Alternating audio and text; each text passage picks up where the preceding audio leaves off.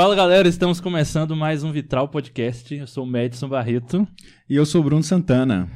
e a gente tem um recadinho rápido antes de ir para nossa convidada muito especial de hoje. Se você já escuta o Vitral desde o início, já são o quê, cara? 15 episódios? Tá quase pra ir. Tá Acho que já tem uns base de 15, quase porque tem- 15. Teve o zero, Uhum. o, o de piloto. Sim. Depois teve, acho que 12. E tem dois nosso Vitral, né? Então, é, então tá. tá se tá somar isso aí, 15. dá conta. A gente. Perdi as contas. 13, sobe 2. Mas a gente, um podcast experiente já. Sim, sim. Eu não sei se você já ouviu isso. Dizem que Ah. todo, a maioria dos podcasts acaba lá pelo 10, se não me engano. É tem, um, tem uma estatística, assim. Olha então só. a gente já é um É, vencedor. mas, mas é verdade, assim, tem alguns podcasts assim que eu, eu vi que começou, comecei a ouvir, aí quando eu vi, cadê? Acabou. Acabou. Mas por quê? Porque, Mas por ao quê? Contrário de nós, Ah. eles não têm um público que apoia. É, A gente tem. a gente tem. E é o que você vai falar agora. Nosso público gigantesco nos apoia, assim, tipo, minha mãe, a sua, Isso, minha namorada, um público crescente, assim. Se você tivesse namorado, seriam quatro pessoas no nosso público. Verdade. A Mas aí. ajeitar isso. Mas aí, galera, um recado rápido, você pode apoiar o Vitral. A gente estava até conversando sobre isso, né, Brunão? É, as pessoas ah, não entendem que, a- que isso aqui a gente tem um custo para produzir, né? Eu falei com uma pessoa que o quanto que a gente gasta por mês para a produção do Vitral, ela falou assim: "Ah, vocês têm gasto? Eu pensava que era só ir lá Aí caiu uma gravar." lágrima assim no seu É. olho, mais ou menos. Mas assim, galera, esse estúdio que a gente usa é um espaço emprestado da Igreja Presbiteriana da Graça, que fica no bairro Tupi, em BH. É, boa parte do que tem aqui assim, é investimento deles, eles estão, eles estão nos cedendo, e aos poucos, à medida que a gente vai conseguindo alguma oferta, algum patrocínio, a gente tem melhorado algumas coisas. Comprou luz, comprou fone, essas coisas, é, como uma contribuição, né? mas a gente dá uma pequena contribuição aqui pelo, por estarmos usando o espaço dele. Nós somos voluntários, tem um cara ali operando a, a gravação voluntário, que não está recebendo para estar aqui. né? E o cara Recebe experiência. enfim. E- mas a gente tem alguns gastos, né? Além de equipamento, assim, qualquer coisa. Você olhou assim, ah, vamos, vamos comprar um cabo? 50 conto. Ah, vamos, vamos fazer tal coisa? Então, facilmente, a gente gasta um bom dinheiro para fazer isso daqui. Outros Lanche, gastos que a gente tem importante, lanche. vamos fazer um lanche. A gente sempre oferece um lanche para os convidados, inclusive daqui a pouco. A gente tá até tentando dar uma economizada, então hoje a gente, eu fiz um bolo de chocolate lá em casa. Você gosta de bolo de chocolate? Espero que goste. Porque o lanche hoje é bolo, bolo de chocolate. Normalmente eu compro de padaria, que padaria tá ficando caro. Então, Sim. trouxe de casa hoje, Ok. né? E a gente tem um gasto de, de deslocamento pra cá. Tem, algumas pessoas pensam que a gente tem. Eu queria que fosse assim: Uhum. abrisse a porta do meu guarda-roupa, entrasse, saísse aqui. Mas e você É um também. Nárnia dos podcasts. Sim. O- eu ainda moro aqui em BH, assim, o Bruno, você mora em Sabará, né? em Sabará, Então, tá assim, é uma viagem até aqui. Então a gente tem esse Exatamente. gasto de deslocamento, enfim. Na hora que bo- bota no papel, ah, pra gente manter o que a gente tem aqui hoje, de custos de estrutura, um lanche é, e, e o transporte, a média de gasto é uns 400 reais por mês. Ou seja, se temos quatro episódios por mês, a gente gasta mais ou menos 100 reais por episódio. Então esse episódio que você está ouvindo de graça, pra gente não foi. Sim. Pra gente custou 100 reais. Entendeu? Então eu tô chegando pra você de graça aí na sua plataforma. Sim. Você tá aí deitado na cama ou tá no busão ouvindo, mas de graça. A gente, a gente, pra gente não, pra gente a gente pagou pra fazer. Desde o início teve alguns amigos nossos que têm apoiado bastante, assim, a gente teve um- alguns aportes muito importantes agosto, setembro, que deu o boom pra gente conseguir ah, começar o projeto. Chegou outubro, a gente tava enrolado, assim, de, meu Deus, cheio de contas pra pagar, não tem dinheiro. Aí teve alguns amigos nossos, inclusive, muito obrigado, galera, que ficaram sabendo da nossa situação e fizeram um, uma vaquinha, um, um chá de... De, De Pix um show aí, de tipo, piques aí. Chuva de Pix. É, uma chuva de Pix, o melhor termo. Fizeram uma chuva de Pix aí, nos ajudaram a pagar as contas de outubro, mas a gente terminou outubro, já, já chega novembro, então as Sim. contas sempre vão, vão chegando. Então você pode nos apoiar mensal. Tem, tem até algumas pessoas que estão fazendo isso. Uhum. De dois reais por mês. Opa. É o seu. Tipo, é, é um. Era De dois em de um- dois. De, de um cafezinho, assim. Sim. Entendeu? Mas aí você já paga o nosso cafezinho. Eu tô convidado. E então você pode fazer isso como mantenedor mensal ou como uma única. a- a- de algum lugar a tela vai estar aparecendo o QR Code, você pode nos mandar um Pix. É, ou também nos apoiar como sua marca. Assim, pode anunciar aqui no Vitral. Né? A gente anuncia a sua empresa, seja o que for seu negócio aqui. ah, vai botar, vamos divulgar sua marca aqui, colocar na, na tela, enfim. Então você pode apoiar de algumas formas. E outra forma de apoiar também financeiramente é usando o nosso link da Amazon. Se você costuma comprar na Amazon, bem na descrição é, de qualquer vídeo do YouTube, é, nosso, ou no canal também tem lá um botãozinho, no nosso Instagram, enfim. Ou manda, manda, não, não fica, se não seja por isso, manda uma mensagem no WhatsApp, manda um direct que a gente passa o link da Amazon. Qualquer coisa que você for comprar lá, a gente ganha uma comissãozinha se você usar nosso link.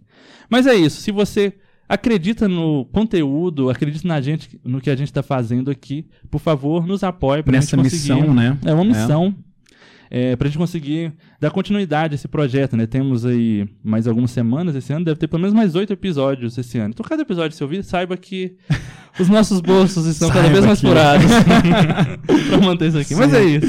Eu podia Sim. estar matando, eu podia estar roubando, eu vou mandar ela. Mas eu tô aqui gravando um podcast. Depois, então, depois desse clamor, né? Espero que você tenha se sensibilizado. Mas depois desse clamor, então vamos à nossa convidada. Vamos, vamos. Que vai nos trazer alegria, né? Depois de todo esse chororô. É. Senhoras e senhores, e aí eu vou falar aqui o primeiro nome dela. E eu vou pedir a ela pra me ensinar e ensinar vocês aí a pronúncia do segundo nome dela. Porque nós somos muito chiques hoje, né? Nós temos uma convidada internacional, né? Internacional. Olha só. Então, senhoras e senhores, Flora. Flora. Ngunga. Flora Ngunga. Hum, E aí, explica pra gente, Flora, já de onde que vem aí esse, esse sobrenome. E, enfim, se apresente aí, por favor. Primeiramente, eu queria agradecer pelo convite. Fiquei muito honrada. é nossa. Então, Sim. é um evento para mim estar aqui no Legal. MesaCast. Vi-. Vitral Podcast. Sim. Bem, é, meu nome é Flora e eu sou angolana. Eu nasci em Angola. Agora eu digo que eu sou ango-brasileira, né? Uhum. Porque, porque quando eu vou para Angola com esse sotaque brasileiro, eles Sim. me chamam de brasileirinha. Aham. Não- É. Ninguém me respeita, porque eu não tenho mais sotaque quando eu vou para lá. Já adquiriu a dupla cidadania. É. já. Sim. Né? Você fala um zoai lá? Fala?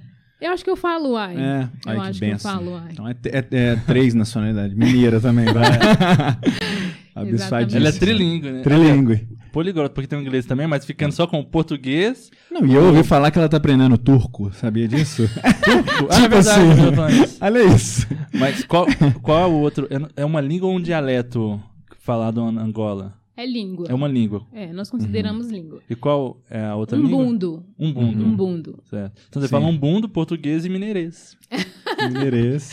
Mineiro. Além do inglês e agora turco. E agora tu. Que rolê Mas aleatório. tá difícil o turco. É. Eu Não sei se eu vou chegar onde eu quero chegar.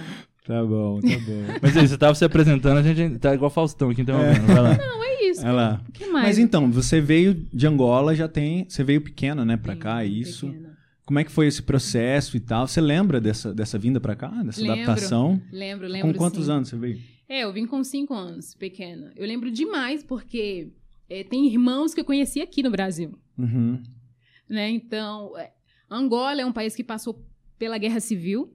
Sim. né? Então, dois dos meus irmãos mais velhos foram enviados para o Brasil para estudar, né? E eles vieram assim no início dos an- no é, um veio, eu acho que no início dos anos 80 e outro no final dos anos 80. Então, eu Uhum. vim conhecer só aqui, né? E, é- e é- é- isso me marca muito, porque eu lembro eu chegando aqui e meu irmão falando Flora! E eu pensando, quem é esse cara? Ai, já estavam. Né? Você é a mais nova? Eu sou a caçula. São quantos irmãos total? Acho que dez irmãos. Caramba.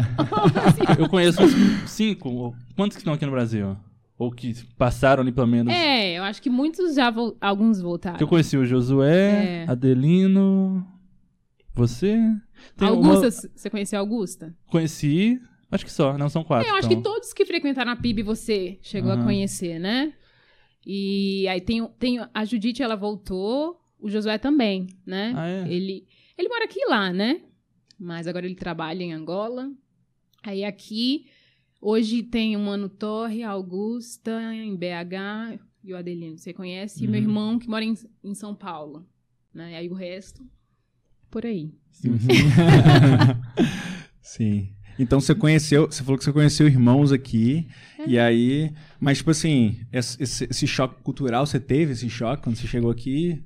Eu acho que criança disso? se acostuma muito, Sim, muito fácil, né? facilmente, né? Então, eu me lembro que eu tinha sotaque. Tem que dizer isso, porque sotaque é identidade e as Sim. pessoas vivem falando, nossa, você não tem sotaque. Eu fico Uhum, triste, uhum, porque sim. se fosse minha escolha, eu não teria perdido meu sotaque. Uhum. Que eu acho lindo. Sim. Mas eu lembro que na escola as pessoas falavam, ah, olha como ela fala. Eu tinha sotaque, né? Uhum. Perdi. Né? Mas eu acho que o choque cultural foi mais forte para os meus pais, né? Então, quando você vem, ve- você com a idade avançada, você muda para um outro país, aí sim. Por exemplo, vou contar um. um- a, a guerra, é, a guerra civil durou muito tempo. Eu nasci durante a guerra. Uhum. Então era muito comum os MIGs. Não sei se vocês sabem. MIGs são as Uhum. bombas, são aqueles, aqueles aviãozinhos de guerra que soltam bomba. Aham. É Então- mesmo tipo um drone, assim? É isso? Eu acho que seria como isso. Então Uhum. minha mãe estava acostumada com, com as bombas. Uhum. Aqui vocês é comum. Quando nós nos mudamos para BH, a gente morava na Pampulha, que era perto do, do Mineirão. Uhum. E aí, era- o que, que é comum quando tem jogo? Fogos de artifício. Sim. Ah. E aí, Nossa. e aí, aí os fogos de artifício, aí minha mãe falando assim: ai meu Deus, tem guerra aqui também, a gente já Uhum. saiu de uma outra guerra, e meu irmão rindo. Não, aqui é comum, mãe, fogos de artifício, né? Então, Eu já ouvi isso muito de missionários que veio de alguma região que tem guerra, quando chega aqui e que às vezes passa mal, assim, é né? um De, choque. de ouvir é, os fogos de artifícios, Sim. né? E acaba, acaba surtando, né? Por, por- né, numa, numa situação assim. É aquele gatilho, né? É o gatilho, né? pô. É o gatilho. Nossa, imagina. É, depois Doideira. minha mãe acostumou, mas no início foi assim: ai meu Deus, não é possível. Uhum. Uhum. Você sai de uma guerra pra ir pra Sim. outra. Mas eles vieram por causa da guerra? É algo que se mistura, assim, né? Os meus irmãos mais velhos, é. Porque se Sim. eles estivessem em Angola, eles, eles iriam pra guerra. Jo Hum. Homem, jovem, pra guerra, né? Eles Sim. vieram estudar. Mas aí, quando nós viemos, eu, meu, eu acho que o, o objetivo principal era que meu pai, meu pai fazer uma cirurgia, né? Uhum. E aí a gente, ele veio com, veio com a esposa e a filha mais nova dele e o meu outro irmão. Então, esse foi o objetivo. Não é o objetivo, de vamos mudar. Ah, sim. Não, a gente acabou ficando, né? Meu pai fez a cirurgia, mas aí, de repente, o Brasil acabou se tornando nossa segunda casa, porque eu- os meus outros irmãos começaram a vir, né? Uhum. A gente não era um E eu me lembro objetivo. perfeitamente, você falou que chegou aqui então com 5 anos, eu devo te conhecer, ter te conhecido exatamente assim, logo no início que você estava aqui, né? Que vocês já chegaram e foram pra PIB? Sim. Já. Porque eu realmente, assim, pra- você tem. Idade? Desculpa perguntar. Que 30. delicadeza. Não, então a gente só tem um ano de diferença. Então, ou seja, eu tinha quatro. E eu- não me lembro, assim, de ah, o, o momento que você chegou, assim. Pra mim, você sempre esteve na PIB. Pra mim, a gente É, sempre sim. tava lá, que nem assim. Eu acho que a gente foi da mesma salinha. Sempre, Juntos. dos juniores, eu lembro. É, é, eu acho o seguinte, é, quando eu cheguei no Brasil, a gente veio direto, porque o, os meu- o pastor Murilo Cassetti, né? Não sei se você conhece a dona Carolina Claro, Cassetti. claro. Eles, eles foram como pais para os meus irmãos, Ah, né? Sim. Porque tinha essa ligação da Convenção Batista daqui com a Convenção Batista lá do Ambo, que era a igreja que a gente fazia parte. Então tinha Uhum. essa conexão. Então eles foram como família. Então a gente já chegou na igreja da nossa família brasileira, né? Que Que, é o Dr. Murilo Cassete. Mas eu acho que quando eu chego, o Dr. Murilo Cassete, eu acho que ele já tinha falecido, eu não sei, eu não tenho. Ou estava. Deixa eu ver. Ele faleceu em perto. 99. Ah, então ele ainda estava vivo. então mas ele estava vivo. mas ele tava. Ele teve algum período bem doente, assim, os últimos anos da vida dele, né? Então não sei o Uhum. quanto que ele tava conseguindo ter contato e tal. Ah, é porque não- na minha mente eu, eu lembro do pastor Jeremias. Sim. Mas eu acho que É, talvez eu peguei. mas como parte. pastor na igreja, ele tinha entregado a- em 96. Então, assim, quando você chegou, ele já não era o pastor, né? Que você nasceu em 92, Uhum. então ele não era pastor mais. Ele já tava, já tinha entregado, tava bem doente, velhinho e tal. Hum. Mas enfim, mas, mas eu me lembro bem, assim, do- dos seus pais e, e de sua família lá na igreja. E uma memória engraçada, Ah, teve uma vez, que seu pai sempre me perguntava, seu pai, eu, acho que ele, de todos vocês, o que tem o sotaque mais forte, assim, meu ainda, pai, né? minha mãe também. É. Mas, assim, do seu pai, aí teve, eu lembro de uma vez na, na infância, ele sempre perguntava da minha mãe, né? E aí uma vez ele me parou no corredor e, e falou. Eu cumprimentei ele, tu mama? Aí eu fiquei assim. aí eu fui me responder, não, assim. já passei da idade. Aí ele ficou tentando me explicar que tava perguntando da minha mãe. Ah, tu mama da É, assim, porque minha a mãe. gente chama mamãe e o papá. Mas Aí é- que eu entendi, não, não, minha mãe tá bem. Ah, é, porque eu acredito que meu pai perguntaria assim: a mamã tá bem? A Aham. mamã. É, assim, não, mas eu lembro que ele falou exatamente isso. Tu mama. Tu mama? Aí eu. Não. Parei. Meu Deus. Mas, enfim, mas eu devia ter uns 5, 6 anos, assim. Foi, deve ter sido logo no início, que você, se você falou que você chegaram aqui, você tinha 5 anos, então deve ter sido nos primeiros dois anos ainda Uhum. que vocês estavam aqui. Mas enfim, antes da gravação aqui, você estava dando uma contextualizada pra gente do de o que é Angola, qual a situação da Angola, da independência, de tudo isso. Dá uma contextualizada pra gente aí, por favor. É, porque você já falou de guerra civil, né? É, Como é que isso se encaixa, assim, nesse- no que você estava falando com a gente antes aí?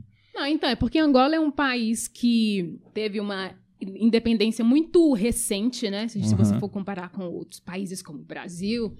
Os portugueses saíram em 1975, na a Guerra de Independência. E eu acho que quem nasceu em 75 é novo ainda, né? Uhum. Então, logo após a. Quando eles expulsam, né, Salazar, né, que era o ditador lá português. Aí tem a guerra entre a UNITA e o MPLA para ver quem vai pegar o poder. E essa guerra se arrastou durante, olha, 75, é, 80, 90, 2000, né? Então Nossa. foi uma guerra civil muito longa, muito longa.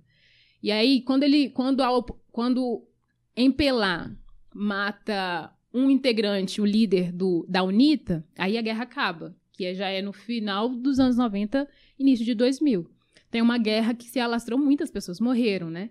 E aí nisso, o MPLA já estava no poder desde a, a, a, a luta de independência, né? Uhum. E continua até hoje, né? Então, a Angola sofreu com a guerra de independência, sofreu com a guerra civil e agora sofre com esse presidente, esse, esse governo que está no poder há mais de 40 anos, né? Então é é, é, é uma história difícil assim o, o meu país, né? É complicado, não tem muitas é, coisas boas para falar, pelo menos da Entendi. história, né, de Angola, Uhum. politicamente falando, né? E qual a situação lá hoje que você estava falando pra gente? Com relação É que a... teve eleições e Sim, tal. teve eleições, né? Então, é, é, teve ele- eleições agora em agosto. É, acho que é agosto, né? Então a gente. Nós estávamos assim pensando, ai, agora nós vamos tirar o MPLA do poder. A UNITA vai entrar e nós vamos ser felizes. Meu pai, que tem 87 anos, ele falou assim pra gente: ai, nossa, eu vou pra Angola, né? Porque ele tá dois anos sem ir pra Angola por causa da pandemia, né? Uhum. E aí ele falou assim: agora eu vou pra Angola, eu já vou encontrar a Unita no poder. Hum, Tadinho. Mas o MPLA, eles fraudaram a- as eleições, né? Como sempre. Uhum. Faz tempo Ah. que eles. eh, Angola tem um dono, é o MPLA. Esse partido, eles acham que eles são os donos de Angola, eles não, acham, não deixam a Angola andar. E realmente, eh, eles fraudaram, a, a UNITA perdeu entre aspas, porque estava na cara, né? Até mesmo na- quando a gente via as contagens assim nas cidades, dava UNITA, dava UNITA. Aí eles Aham. tiraram do sovaco deles que o UNITA ganhou não sei onde. Quer dizer, Quem pela- que o MPLA ganhou não sei onde. E aí, estamos aí nessa, vivendo esse. Porque não é um presidencialismo, imagina. Sim. Aí você pergunta pro. O, o presidente que esteve no poder durante 40 anos, ele morreu esse ano. Mas antes, quando é, pessoas de outros países perguntavam, entrevistavam ele, falavam: Olha, é, por que, que você está no poder há tanto tempo? E ele falava assim: Ah, é a conjuntura. Estou, a conjuntura me faz ficar aqui durante muitos anos. Consegue entender? Que explicação, mas nada a ver. Não, Uhum. porque eles realmente queriam ficar roubando o nosso país, né? Então é bem triste. Uhum. Caramba. Então, aí você falou que isso de alguma forma, não sei se na sua adolescência e tal, isso influenciou na sua relação com a sua fé e tal, que você teve Não, umas... na minha adolescência, Ou a vida inteira, é isso? a vida inteira, É. né? É, em questão de crise de fé, né? Uhum. Eu acho que até hoje é algo assim que me balança muito assim, Sim. é, pensar porque é, eu fico pensando assim, é engraçado. Eu acho que até postei alguns meses atrás, porque uma pessoa virou pra mim um, no Instagram e falou assim: "Ai, Flora, eu te acho muito resolvida com a sua fé". Eu falei assim: "Coitada de você. Se você soubesse as cartas que eu escrevo pra Deus". Sim. E eu até compartilhei uma carta que eu tinha escrito pra Deus, assim, falando assim que é, exatamente por é, na da situação com Angola, das coisas que não mudam, a corrupção que só cresce, é, de você não poder sonhar, sabe? Uhum. Lá o jovem não pode sonhar em Angola, né? E eu falei assim, Deus, é, tem um versículo na Bíblia em algum lugar, assim, nos últimos, acho que nos últimos livros, no qual Deus ele chega e fala assim, olha, eu coloquei uns, uns pastores aqui para apacentarem as minhas ovelhas e eu vi que eles não fizeram nada, porque elas estão. Eles comem, eles usam lã, eles comem bem, mas as ovelhas estão passando mal. Aí Deus fala assim: olha, eu acho que eu mesmo vou tirar essa. é, é, esse o poder deles, eles não vão mais apacentar, eu vou descer e eu vou apacentar. E eu escrevi assim para Deus: Parece que você só decidiu não descer em Angola. Você só decidiu não apacentar o povo angolano. Porque pensa, eu falei assim, Deus, são 40 anos, cara. A geração do meu pai não viu a gente viver a independência, porque na verdade não é uma independência.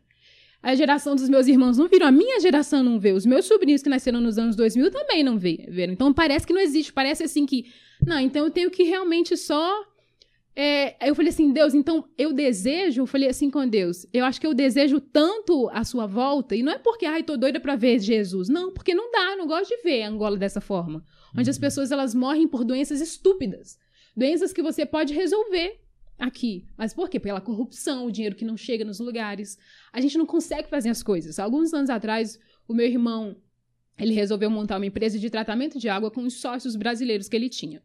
E a gente e ele e a empresa foi e a gente estava super super animado. Uau! Uhum. No início foi muito bom assim, e o dinheiro estava vindo. Aí tinha uns, uns amigos brasileiros angolanos que a gente conheceu aqui, foram trabalhar na empresa junto com é, com meu irmão, um irmão meu que morava em Recife, largou o emprego dele, foi lá para Angola para ajudar meu irmão. E a empresa estava se desenvolvendo. Aí o governo virou para meu irmão e falou assim: "Eu quero 35%". Que absurdo! O governo tinha colocado nada, nada. Tipo assim, nenhum barril, um centavo. Uhum. Mas eles exigiram, meu irmão, era um absurdo.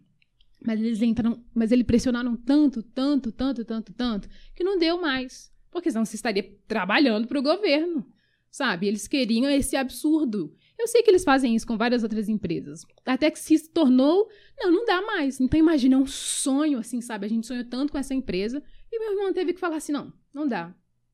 Aqui eles ficam, o PIB vai ser só no petróleo, só no petróleo. A gente não pode explorar os recursos que, a, que, o, que o país tem, porque eles pensam só nele. Então, foi um- quando eu penso nisso, quando eu lembro das pessoas que estavam trabalhando, quando eu penso assim que isso poderia mudar a história da minha família, aí eu fico com tanta raiva e fico pensando, Deus, Sim. mas olha isso.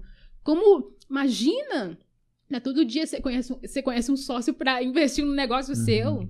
Então, são coisas que realmente é, é, eu ainda questiono a Deus, sabe? Eu falo assim, ah, quando, né?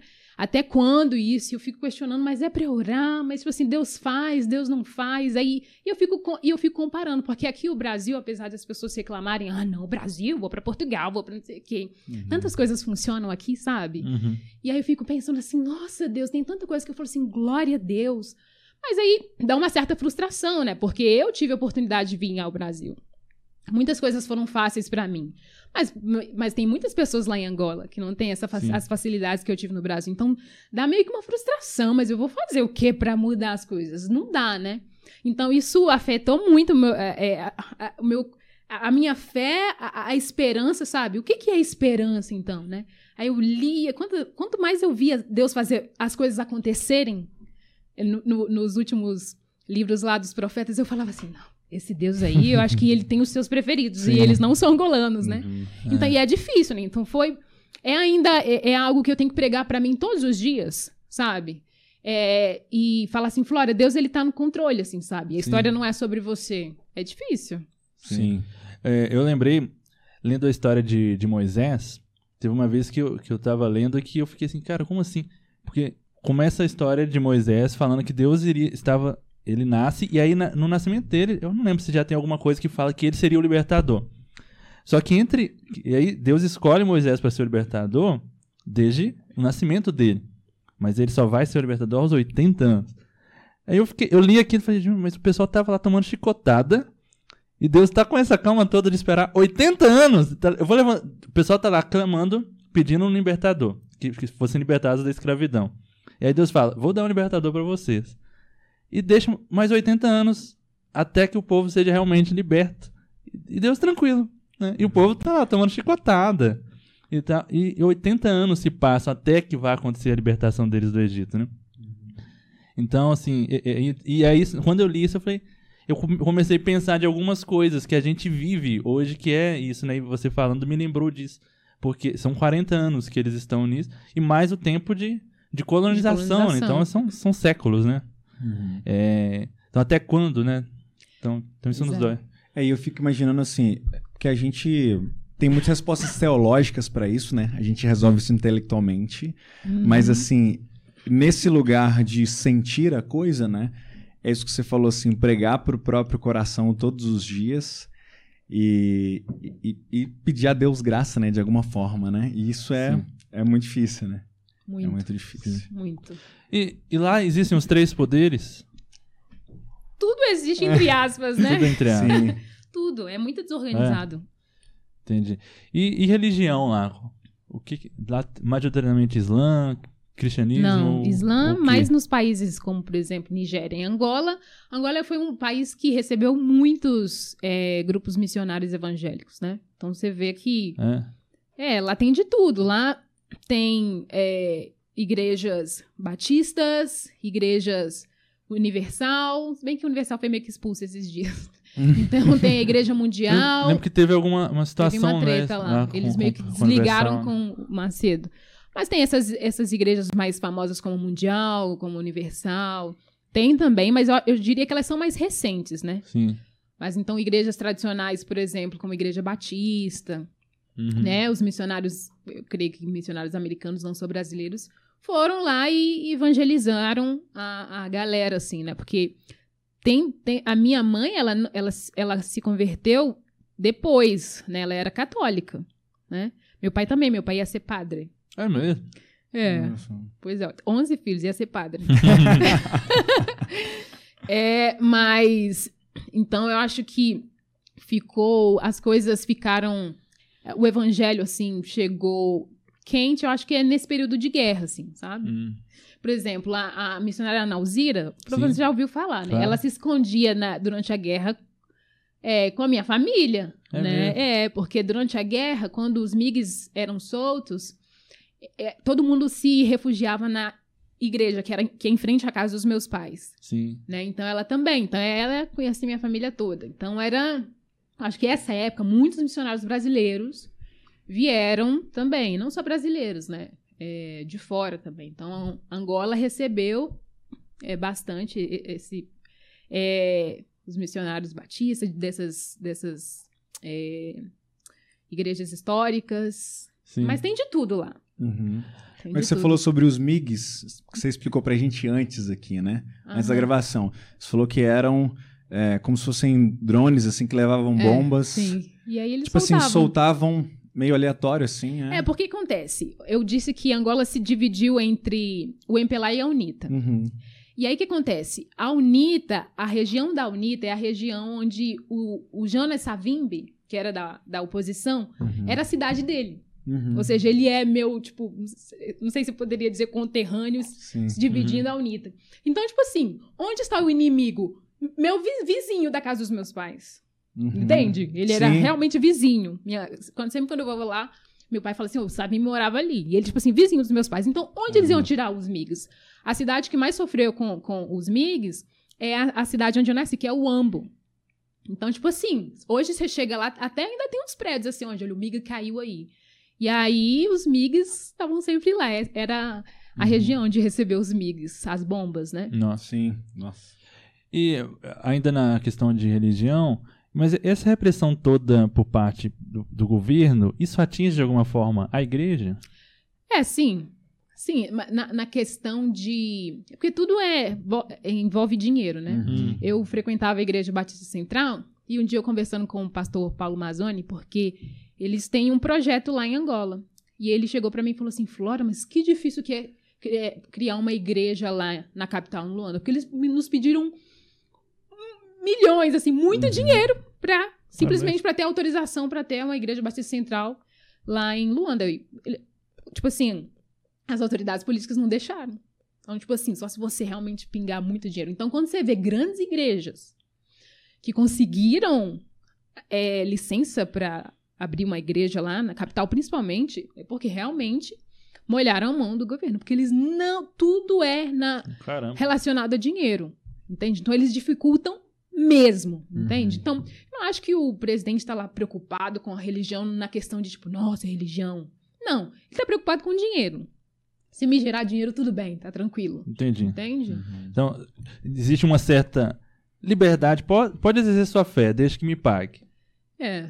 Entendi. Pode ter Uhum. a sua empresa, desde que ela seja minha, né? Porque o dinheiro. Faça o que quiser, desde que tudo seja meu. Desde que você me deu uma boa, uma boa parte dessa grana. É, não, É tem, isso. não tem liberdade, assim, se a gente for, a gente for pensar, né? Uhum. Sim. É, mas aí, vindo aqui pro Brasil, como é que foi pra você, como angolana, família angolana aqui no Brasil? Como é que foi crescer aqui? Como foi crescer aqui? ah, eu acho que para criança as coisas são muito diferentes, Ah, né? Uhum. Por exemplo, eu, eu visitei uma família afegã lá da que a Igreja Esperança está recebendo, fui Sim. visitar eles. ah, sim. E aí eu fiquei observando as crianças, a mãe, que é mais velhas, e os, e os jovens. É muito diferente como eles se sentem, como é, o, como é a construção do pertencimento. Dá pra ver que as crianças estão nem aí, estavam lá, não sabem falar direito português, mas já estão na escola e as coisas vão acontecendo e tal. E as mães ainda não. Elas não estão tentando se encaixar, então o processo é muito mais difícil. E eu acredito que eu, dentre todos os meus irmãos e os meus pais que viveram aqui, pra mim foi muito mais tranquilo, Uhum. entendeu? É, para os meus pais, muito difícil, assim, sabe? É, inicialmente. Hoje eles já estão acostumados, assim, mas a cultura. Criar uma, uma filha. Meus pais me tiveram muito mais velhos, do- né? Então eles já tinham. Já fazia muito tempo que eles não tinham uma criança em casa. Então, criar uma criança numa cultura diferente. Teve esse choque cultural. Não foi fácil me criar Uhum. aqui com os, né, com toda a questão de da cultura angolana e tal. Então, tipo assim, se acostumar com. Tudo bem que a língua é a mesma, mas também teve essa questão de dos meus pais mais velhos tendo, tendo que se ajustar a tudo mais, né? E a cultura é diferente, Sim, sim. né? Então, eu acho assim, pra eles foi muito mais difícil, assim. Pra mim, tudo era festa. Achei meus Uhum. amigos na escola, então não teve essa dificuldade, assim, sabe? Mas realmente eu via que os meus pais tentavam me educar de uma forma diferente do que, do que a minha amiga. Uhum. E várias coisas não aceitavam. Então, eu acho que é- é isso que foi um pouco difícil para os meus pais. Né? Então, já é uma geração distante da deles. Já tinham... cri- Ué, eu nasci... Meus pais já eram avós de muitos, né? Caramba. Já nasci tia. Então, é, imagina, eles viveram toda essa situação, assim. Foi um pouco mais complicado para ele entender, olha, aqui é Brasil, né? E meus irmãos, não, não se faz isso aqui no Brasil. Uhum. Eu aproveitei, né? Que eu falava, é, mãe, não se bate no Brasil. Você Mentira, foi né? se ajeitando, Mas né? é claro que... Não pode é- gritar com os filhos aqui, mãe. É, não, Aqui super. deixa sair sempre, mãe. Exatamente. Eu, me, Brinca. não, eu acho assim, que doce ainda bem que Deus depois transformou meu coração, assim. Mas eu acho que eu dei bastante trabalho, assim. É. Os meus pais, assim, falaram assim, não, pai, mas a Júlia não faz isso, né? Porque as Sim. crianças lá em Angola, por exemplo, com 7, 8 anos, elas já estão lá na cozinha pra, a- pra aprender a cozinhar, lavar Uhum. os não sei o quê. Eu falei assim, mas mãe, eu tenho que brincar, a Júlia nem sabe fazer. Isso é isso. E eu ficava... E meus irmãos, é, mãe, deixa. E minha mãe, Uhum. não, não, não, não. Foi difícil, assim, né? Sim. Mas, bem, pra mim foi tranquilo, tranquilo tirando é, esses ajustes, assim, sabe? Aham. Eu percebia que as coisas eram diferentes na minha Sim. casa e eu queria certas coisas que fossem diferentes, né? Fossem Uhum. Na verdade, eu queria que fosse igual. Eu queria que a minha mãe me tratasse que nem a mãe da Júlia. Uhum. Né? Então é um processo que hoje, a- adulta, eu vejo e falo assim, ai meu Deus. Difícil. É, meu Deus. O que eu fiz com meus pais? Aqui, mas essa, Desculpa, que- vai. essa questão da identidade, né? Você falou lá É. atrás sobre o sotaque e tal. Teve um momento que virou a chave, assim, de você falar assim, poxa, eu sou angolana. Sim. Teve esse Sim, momento, assim? Sim. Como, eu- como os meus irmãos são bem mais velhos, Uhum. né? Então eu copiava ele. É engraçado, um dia eu tava no grupo da família e eu falei assim. Ah, não, não foi no grupo da família, não. É, meu irmão tinha vindo de Angola, e aí ele falou. E eu tava cantando Sam Manguana, que é um cara que não é da minha geração, Uhum. né? É um cantor africano, e eu tava cantando letra por letra. E ele falou assim: Poxa, não é da sua. Não é. Gente, Sim. Não é do seu tempo, menino. isso e aí a minha irmã falou assim, engraçado, porque a Flora, ela, ela canta as músicas de Angola, as antigas, mas é porque eu cresci com os meus irmãos mais velhos, eles... Eles, sab... eles colocavam as músicas, eu ouvia, aprendia a cantar. Eu acho que isso Uhum. foi muito importante, porque eu me comparo assim com certas, certos, é, certos, angol... certos angolanos, filhos de pais jovens, Ah. que vieram pra diáspora, que vieram pro Brasil, e quando a gente senta, eu sinto que eles não sabem tal coisa, não sabem dançar tal coisa. Eu acho que pra mim foi muito importante. Eu cresci quando os meus irmãos, quando os, é, é, enquanto eu era criança, meus irmãos estavam na faculdade. E, a, e a, o grupo de africanos, angolanos em BH era muito grande na época da minha irmã.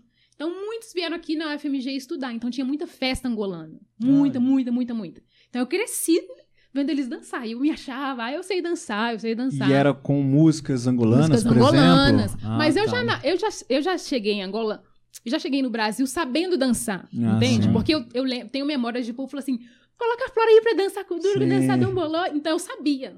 Porque Uhum. criança em Angola, na África, aprende a dançar muito cedo. E aí eu lembro de, tipo assim, dança, o povo achava o máximo, né? Eu, provavelmente eu perdi, porque hoje eu chego lá e eu falei assim, não, não sei dançar. Mas eu cresci indo nas festas e dançando e tal. Então eu acho que música é algo, assim, pelo menos pra mim, que eu acho assim, quando você cresce usando- ou- ou- ouvindo essa música, na minha cabeça, a música ela entra dentro do seu corpo e muda Uhum. alguma coisa na sua cosmovisão. Porque eu- Uhum. eu, ouço as músicas de Angola e eu sinto saudade de Angola. Nossa, Elas me, legal. elas me trazem, assim, tipo, uma nostalgia. Às vezes eu falo assim, não, não, para. para. Não, olha só essa, Sim, olha só essa que música que eu legal. tô ouvindo. E aí é muito gostoso. Eu vou querer que no Fofoca Reversa, no final, você indique música pra É, gente. por Tem favor. que indicar aí. Tem uma playlist. Essas das você tem uma antigas playlist, assim, inclusive. que, pública, que as pessoas podem ouvir aí. Pública não. Eu, eu até criei pra minha amiga Kátia, que ela pediu pra É. eu criar, mas eu vou deixar pública. Partilha, por favor. Partilha por pra favor. gente, a gente precisa disso. Compartilharei. Sim, sim, sim. Pois então, você falou da identidade, aí você falou que você tinha esses traços assim, mas aí você- isso foi mudando de alguma forma? Porque eu vejo, tipo assim, hoje você fala da questão do racismo, você fala de tudo isso, e eu, ve, eu, e eu quero, queria saber se isso de alguma forma tá ligado a essa identidade é, com a questão angolana. Tipo assim, você em algum momento se percebeu assim, é, porque eu não sei se, tem, se teve pra você isso, mas eu já ouvi pessoas, tipo assim, poxa, eu me descobri negro. Sabe isso, assim? Uhum. Eu percebi que isso era, isso era importante em algum Uhum. momento. Você, você teve isso, assim, com o fato de ser angolano, com o fato de ser negra, isso mudou a chave, virou a chave em algum momento, assim? Não, eu acho que eu não cheguei a me descobrir negro, mas eu acho que exatamente pelo fato de eu ser, talvez na a família negra brasileira, talvez não tenha essa mesma experiência que eu tenho, que eu, que eu, que eu tive, de, de tudo aquilo que era relacionado a, a- a- ao negro, a- em questão, sei lá, das músicas, da nossa cultura, eu achava o máximo. Uhum. Eu achava o máximo. Né? E, e tal, não sei qual seria a experiência da- de uma família negra brasileira, né? Então, eu não acho que eu me descobri negro, até porque todo, no- nos ambientes no qual eu cresci, isso era muito. é, era algo que as pessoas me lembravam, Sim. né? Então, eu, acho, eu não acho que eu me descobri negro. Eu acho, assim, que eu comecei a, a- um processo de aceitação, porque eu sabia que eu era negra, mas eu sabia que no ambiente, quer dizer, eu acho assim que na adolescência, é, parte do ser negro, eu sabia que não era valorizado já quando criança. Então o processo foi de, o processo para mim foi de passar a entender que é, o problema não estava em mim, em nós, né? Porque eu lembro até quando eu era criança e minha mãe falava, falava assim: Nossa, mas será que o povo que fica falando que é, no- é, os filhos de Cã amaldiçoaram a África? Minha mãe falando num momento que a gente. Sei lá o que, que tinha acontecido. E eu ouvi minha mãe falou assim: Acho que os negros, então, a gente tem problema mesmo, assim. Caramba. Então, imagina, minha mãe falou Uhum. isso na minha infância e eu falei assim: Ai, meu Deus. Eu acho assim, eu passei no processo no qual eu. eu se na infância eu achava estranho é, o negro não ser valorizado, inclusive a, a, a- questão africana também, eu acho assim, passou num processo no qual eu falei assim, nossa, isso é muito bom, sabe? Isso é muito bom. Eu não tinha repertório quando criança, então o processo de entender que isso é muito bom e que Deus acha isso muito bom foi um processo que veio mais tarde, assim, né? Porque antes era, ah, tem certas coisas que são boas, os meus colegas me lembram, ah, ela é africana. Uhum. Aí tem certas coisas que são legais e outras não tanto, assim, né?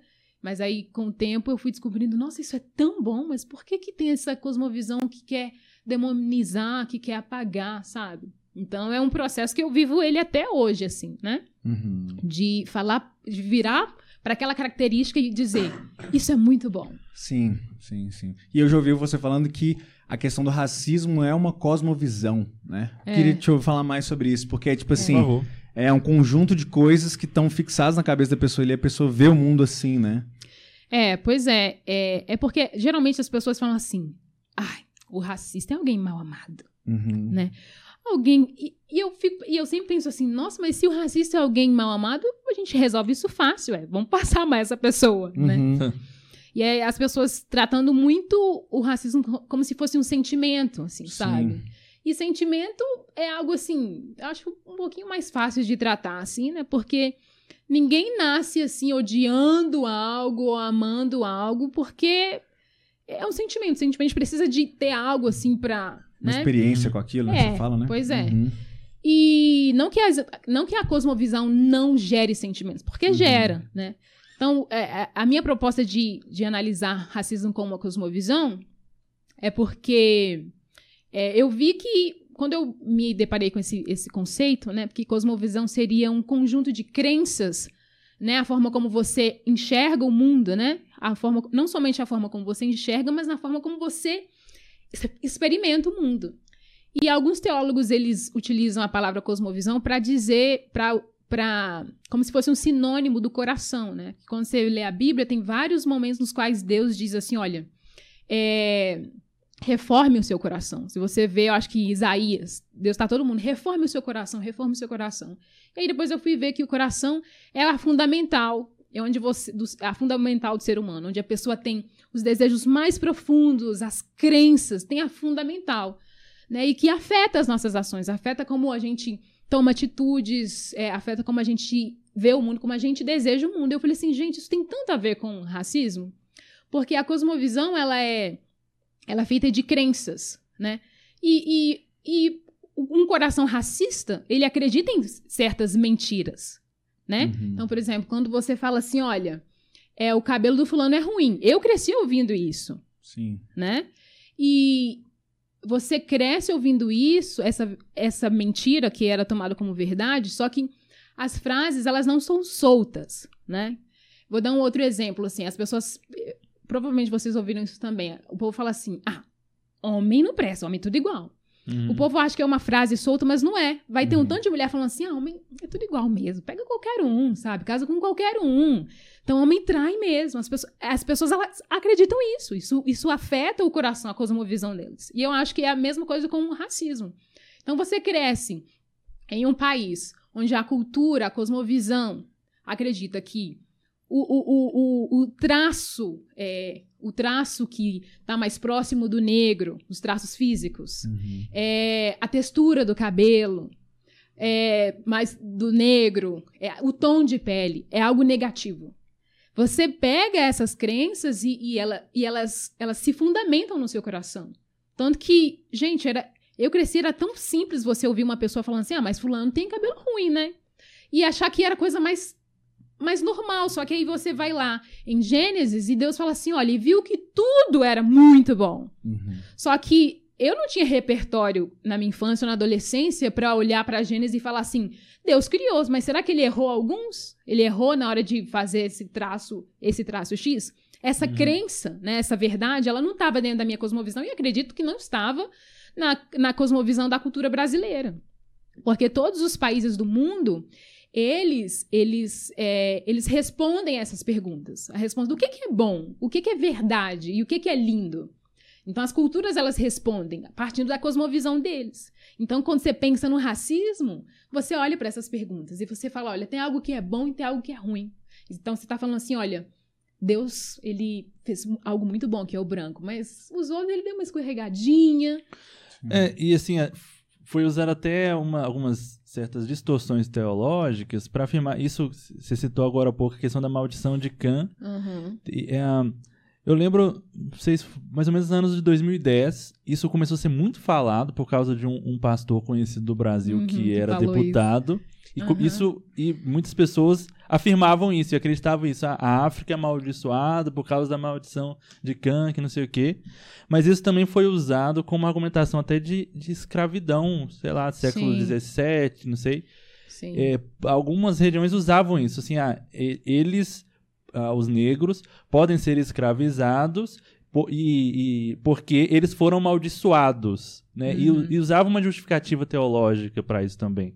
Que- Queria que você falasse um pouco sobre isso, porque é, exatamente essa, o cristianismo ou cristão, não cristianismo, né? Alguns cristãos ou ditos cristãos Uhum. é, valeram de, de algumas crenças ou distorções teológicas para diminuir a pessoa negra Sim. ao longo da história, né? Fa- Sim. fala um pouco disso pra gente, por favor. Sim, é, é- essa aqui é a questão, né? Porque ao mesmo tempo que a gente tem cristãos que na história do mundo disseram coisas muito maravilhosas, ou seja, di- disseram a verdade, Uhum. existem cristãos que, para justificar os atos horrendos, eles distorceram a verdade. Mas é uma coisa que o cristão gosta de fazer e faz muito bem, né? Então, se a gente olhar para, se a gente colocar uma, uma linha do tempo aqui, você vê assim que tem a criação do mundo, né? E Deus está falando verdades e falou assim, tudo é muito bom. Só que aí tipo assim, aí tem a queda que realmente atrapalha tudo, a história, né? E nessa queda alguém tá falando mentiras. Só que isso afeta tudo na linha do tempo. E aí com a escravidão negra, é, muitas pessoas se utilizaram da, da palavra de Deus para distorcer para a uso próprio, né? Nossa, então Uhum. como. Tá, eu vou escravizar, mas eu preciso dizer alguma coisa para justificar. Então vai- va- eles foram lá, pegaram a Bíblia e falaram: olha, vou utilizar isso do meu jeito.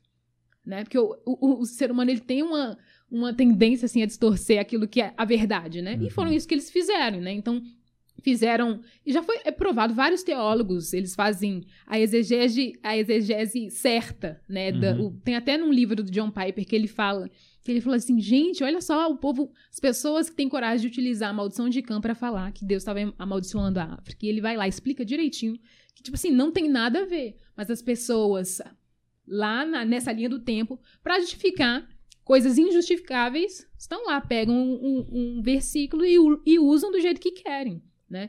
Então, foram essas mentiras que foram matando, assim, sabe? Matando a, o mundo, né? Sim. Você falou do livro do Piper, como é que é o nome dele mesmo? Racismo. Racismo, a cruz e o cristão. Hum. A cruz do cristão.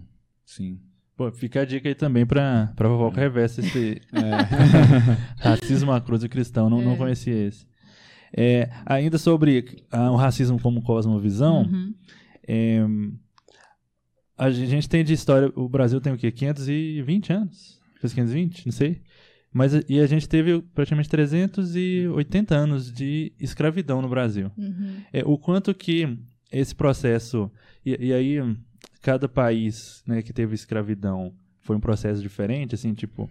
ah, nos Estados Unidos. Primeiro que no Brasil eu sei que foi o país que mais recebeu né, negros Sim. escravizados. Foi Sim. 4 milhões, se não me engano. É. Enquanto os Estados Unidos foi cerca de 400 mil. Menos, né? Até- é. Que E, doideira. Durou e- menos. e durou um período bem menor também Uhum. a escravidão lá e tal. E, e- e o que foi feito também após a escravidão foi muito diferente em cada Sim. país, né? O que foi feito no Brasil, o que foi nos Estados Unidos. Eu sei que no- nos Estados Unidos ah, muitos receberam terras, né? Quando foram libertos, não sei se foi todo mundo, mas foi delimitado alguma uma região. Aqui no Brasil, lugares, é, é assim. Aqui no Brasil, ah, até meu irmão morou um tempo em Salvador e Uhum. indo lá, assim, eu comecei a pesquisar algumas coisas sobre a história Uhum. da cidade e tal. Uhum. E soube que ah, Salvador é a cidade com maior população negra fora da África. Né? Eu acho que segunda, depois de Salvador, seria Nova York. E algumas coisas que eu comecei a observar de, de construção da cidade, tipo, Uhum. Ahn, vários lugares onde hoje são favelas são, eram onde tiveram quilombos. E aí acabou se desenvolvendo uma comunidade ali. Que, várias, várias comunidades, várias favelas de Salvador eh, tem isso assim na história, de que aqui antes tinha um quilombo. E até alguns Uhum, nomes de legal. ruas, etc. São isso, né? E assim como os, os bairros nobres de, de, de Salvador, vários eram onde eram as antigas, as ca- os casarões né, Uhum. da- das, Uhum. das fazendas e tal. Enfim, mas aí o quanto que e- essa nossa história como, como Brasil, como Uhum. de, escravidão e uma pós-escravidão que não foi exatamente tratada influenciou nessa nossa cosmovisão. Sim. Não, total. Então, você, você tá falando, por exemplo, dessa questão, como é importante ter terra, né? Sim. Como, é, porque, por exemplo, você era escravo, não tinha um lugar pra ir. Aí eles te libertam, mas você vai fazer o quê? Aham. né? Se Uhum. você ainda não é, não é visto como alguém de valor, né? Então, os- o, tanto que você vê hoje no Brasil, a, a maioria das pessoas pob, a maioria das pessoas pretas são pobres, Uhum. né? Então você pode ir nas favelas, nos bairros mais periféricos, você vai ver e você tem que se perguntar. As pessoas não se perguntam. Elas acham, não, porque eles quiseram. Não. Aí Uhum. você vê, por exemplo, nó- é, nós estamos aqui em Belo Horizonte. E você vai para os bairros mais é, mais Zona Sul. E aí você vê e você pensa assim, gente, tem muitas pessoas brancas. Mas, Uhum. por exemplo, eu sou professora de inglês e eu já dei aula a domicílio, né? E é, quando eu dava aula de domicílio, eu dava aula para muitas crianças e eu ia até a crianças, adolescentes, eu ia até a casa deles. E era impressionante assim, porque você vi, eu ia para eu tinha alunos de famílias muito abastadas que tinham dinheiro, então eu ia pro Lourdes, eu ia dar aula no Lourdes, no Santa Lúcia, Uhum. pá, pá, pá. E aí eu via que nos prédios onde eu ia dar aula, é, as pessoas eram brancas e quem, por exemplo, está, é, o porteiro era negro, a faxineira era negra, e isso no prédio onde eu moro também. É, são os negros que estão nos, nos, nos- nas profissões que são menos valorizadas, por exemplo, financeiramente, assim, né? Uhum. E aí você tem que começar a pensar, mas por que, que as coisas são assim, né? A gente sabe que é assim que o Brasil se estruturou. Então, nessa, pensando nisso, as pessoas, as pessoas vão achar, não, então o branco, o branco é que é bom, assim, porque ele que está nos melhores, eles, eles moram nos melhores bairros, eles, eles se formam. Por exemplo, vou dar um exemplo. Eu tenho uma sobrinha, Hum. ela é médica.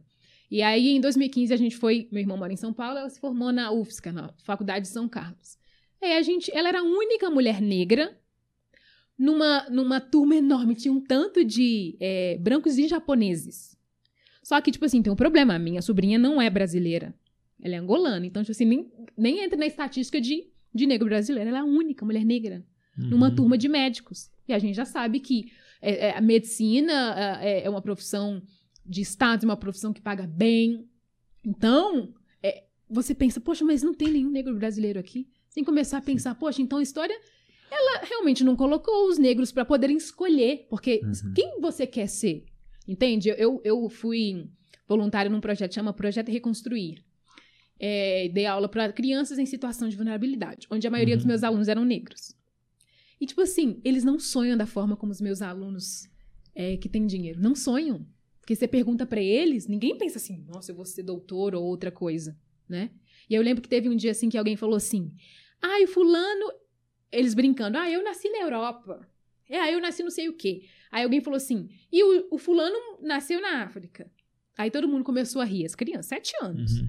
E o fulano falou assim: não, eu não nasci na África. Ele não queria nascer na África. Ele queria ter nascido em outro país. Então, Uhum. já as crianças, crianças, já entendem assim que não é tão chique assim nascer na África. que Não é tão, não é tão chique você ser descendente de africano. Chique é você ter- ser descendente de europeu. Várias vezes já vi pessoas ao meu redor que falavam: nossa, seria tão bom se eu fosse descendente de italiano. Ai, seria tão chique.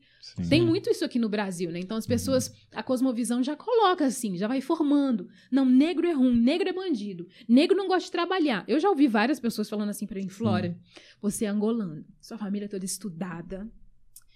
O negro brasileiro não gosta disso, não, sabe? O negro Caramba. brasileiro. Sério, a pessoa achando que tá me que elogiando. tá fazendo... Eu falei assim, o que, que é isso?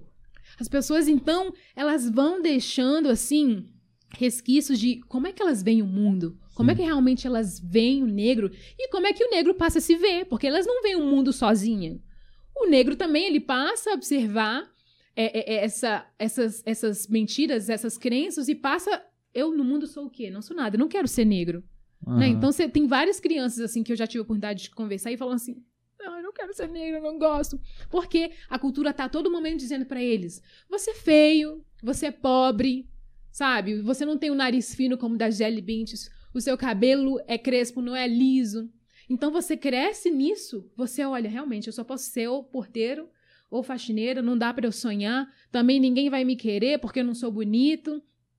Então, você, você acaba criando uma visão de você distorcida, porque não foi assim que. Deus falou que tudo é muito bom. O branco, o preto, o indígena, o, o japonês, tudo é muito bom, mas a cultura, a cosmovisão disse que não. Tem certas coisas que são boas, tem certas coisas que, tipo, ah, Deus te aceita, aceita Jesus Sim. aí, sabe? Né? Porque na história a gente tem essa, dessa questão da, da igreja espiritual, né? Lá nos Estados Unidos, Martin Luther King fala: olha, os negros eles estão numa situação muito ruim, sabe? Eles não conseguem crescer, eles não, eles não têm a, a mesma educação que os brancos. Mas, aí os pastores: não, o mais importante é vocês aceitarem Jesus. As outras coisas, ah, deixa pra lá. Então isso vai crescendo na, na mente das pessoas brancas e na mente das pessoas negras, de tal forma que elas falam assim: não, olha, não tá valendo, a gente não vale muito, não. Então a gente não vai sonhar muito, não. Essa é a nossa realidade, né? Vai pensar, a gente não sabe, né? Porque os negros. É agora que os negros estão começando a, a frequentar é, terapia, né? Porque sempre foi uma coisa muito cara e sempre, é agora que as pessoas estão começando a dizer que é bom, né? Então não tem estudos, grandes estudos com, com pacientes negros. Porque de você. Porque esses estudos sempre acessam a cosmovisão do cara, assim, sabe? Não tem grandes estudos para dizer, nossa, como é que as crianças negras e os adolescentes e os, os mais velhos se sentem. Porque um dia, eu. É, um dia não, hoje eu tenho uma, uma aluna negra uhum. de inglês. E a, a mãe dela falou assim para mim: Ai, fico tão feliz da minha filha ter uma. É, você como professora, porque é uma, tipo assim, é uma ligação boa, assim, e tal, né? E ela falou assim para mim, Flora, como é que você não consegue ter raiva?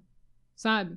E essa, essa mãe dessa minha aluna, a gente ficou amiga, agora a gente, a gente tem esse contato e tal. E ela é, é diferente, assim, em questão da estatística, porque ela é médica, né? E. Mas ela falou assim: eu não entendo como você ainda não consegue sentir. Ainda não consegue, não. É, ela falou assim: como é que você não consegue sentir raiva, assim, sabe, dessa realidade? Não que eu não sinta, não sei porque ela perguntou isso, mas dá pra ver, assim, que é muito difícil, assim, sabe? Por isso que eu citei a questão da, da terapia, porque quantos negros ainda realmente não foram ouvidos uhum. e eles ainda estão achando que eles são um erro, sabe? E aí eles tentam não serem eles, não, não se aceitarem, devem viver, tipo assim, numa guerra, assim, contra o eu, assim, sabe? Bem difícil. Eu acho, assim, que. Infelizmente a gente não consegue mapear isso hoje, mas eu acho que é Sim, babado. Uhum. É porque é muito muito normalizado, né? Isso é muito impressionante mesmo. Eu estava falando com um amigo que eu tenho na minha família mesmo, assim, exemplos muito claros disso, assim, de, de parentes, parentes com cabelo liso, e o parente de cabelo liso, ele era a referência de beleza, assim. Uhum. E o parente de cabelo crespo, ele sempre foi o feio. Ele tinha cabelo crespo, ele tinha um nariz maior, não tinha um nariz fino, uhum. ele sempre foi o feio. E aí, é, eu percebi isso e, é, e é, foi muito doido porque falando com esse amigo é que eu também percebi isso, sabe? Eu falando assim, uhum. esse parente ele só se sentiu em paz, só se sentiu bonito quando uhum. ele alisou o cabelo. E aí um dia alguém chegou para ele e falou assim, ó, oh, até que depois que você alisou o cabelo você ficou bonito. Uma mulher chegou para ele e falou isso, né? Uhum. Então a, a mulher ela também, ela, ela, ela, nesse momento, ela parece que virou uma chave na cabeça dele, falando assim: Ah, então era isso mesmo, tá vendo? Ela validou, né, toda aquela uhum. visão que tinha sido colocada uhum. na cabeça dele. E, enfim, além disso, né, e eu tava, eu contei para esse amigo também de uma, a gente falando sobre essa questão do racismo, né? E eu contei para esse amigo sobre uma questão com o meu irmão, é, em uma conversa com ele, né? A gente conversando assim, normal, andando na rua e tal. E aí meu, meu, meu irmão virou para mim e falou assim: é, Eu queria ser branco igual você. Ele falou, é, tipo assim, a gente não tinha nenhum contexto para falar isso, né? Uhum. Mas enfim, ele falou isso. E aí, enfim, foi uma conversa difícil, né? Foi uma conversa muito difícil de ter, ah, assim. Porque meu irmão deve ter, tipo assim, uns seis anos, né? E é, eu sei que ele não vive comigo, né? Ele, ele, vive em outro contexto e tal. E eu já vi diversas vezes, assim, pessoas falando para ele mesmo que ele era feio porque ele, era porque ele é preto, sabe? E isso é muito louco porque eu tentei conversar com ele assim, trazendo essa ideia de que é algo bom, né? É algo bom ser negro, é algo bom, é algo que ele pode se orgulhar, é algo que ele pode se alegrar, porque Deus fez ele assim, uhum. Deus fez ele bonito e tal. Só que é muito difícil porque ele está num contexto onde uhum. tudo diz extremamente ao contrário, né? Exatamente. né? Então, assim, se ele ter, eu imaginei assim, poxa, eu sou, eu, tô, eu aqui tô falando uma coisa totalmente estranha para ele. Uhum. Ele, eu falei isso aqui com ele e ele vai ouvir amanhã o dia inteiro ao contrário aqui. Então, quanto isso é normalizado, né? É muito louco, assim. É muito difícil. E, e, e quando você fala assim que é complexo, é porque, eu não sei, tinha uma música da Ana Paula Valadão que era Aos Olhos do Pai, Sim. você.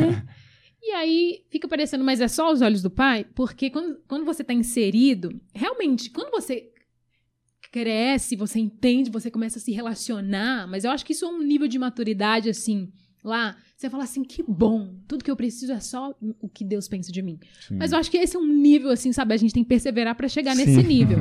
Mas eu acho que a realidade não é essa, é. sabe? A gente vive em comunidade e Deus sabe disso. É muito importante. Mas, tipo assim, nós somos seres muito miméticos, sabe? Então, tipo assim, eu desejo o que ele desejar também, sabe? Uhum. Então, eu acho que é assim que a- a- o, é, a- o capitalismo vive, assim, sabe? É assim que todo mundo, todo mundo tem vans. Uhum. Ah, mas todo mundo tem vans, mas não tem um outro sapato confortável? Não, porque nós somos seres miméticos. A gente, a gente vai desejar ser aquilo e ter aquilo que o outro tem. Então, às vezes, pode soar poesia você falar pro seu irmão, falar assim, cara, você é lindo, sabe? E aí você vê que isso é tão certo, porque no- nesse movimento, nesses últimos anos, a gente tá vivendo esse meio que uma virada de chave.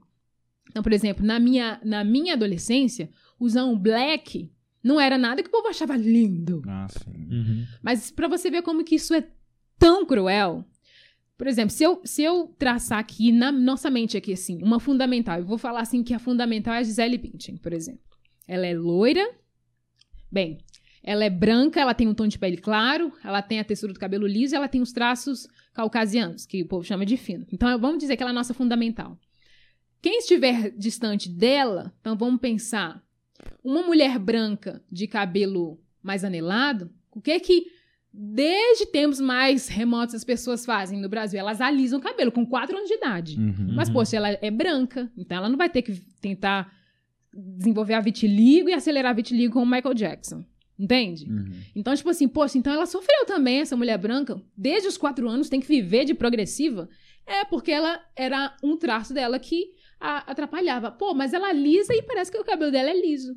Uhum. E ela Sim. tem os traços. Só que aí vai um pouco mais, sai. Uhum. Aí uma pessoa que, tipo, ela, é, ela já não é branca, o tom de- dela já é mais escuro, os traços dela são negroides e a textura do cabelo, poxa, vai ser muito mais difícil dela chegar nessa fundamental.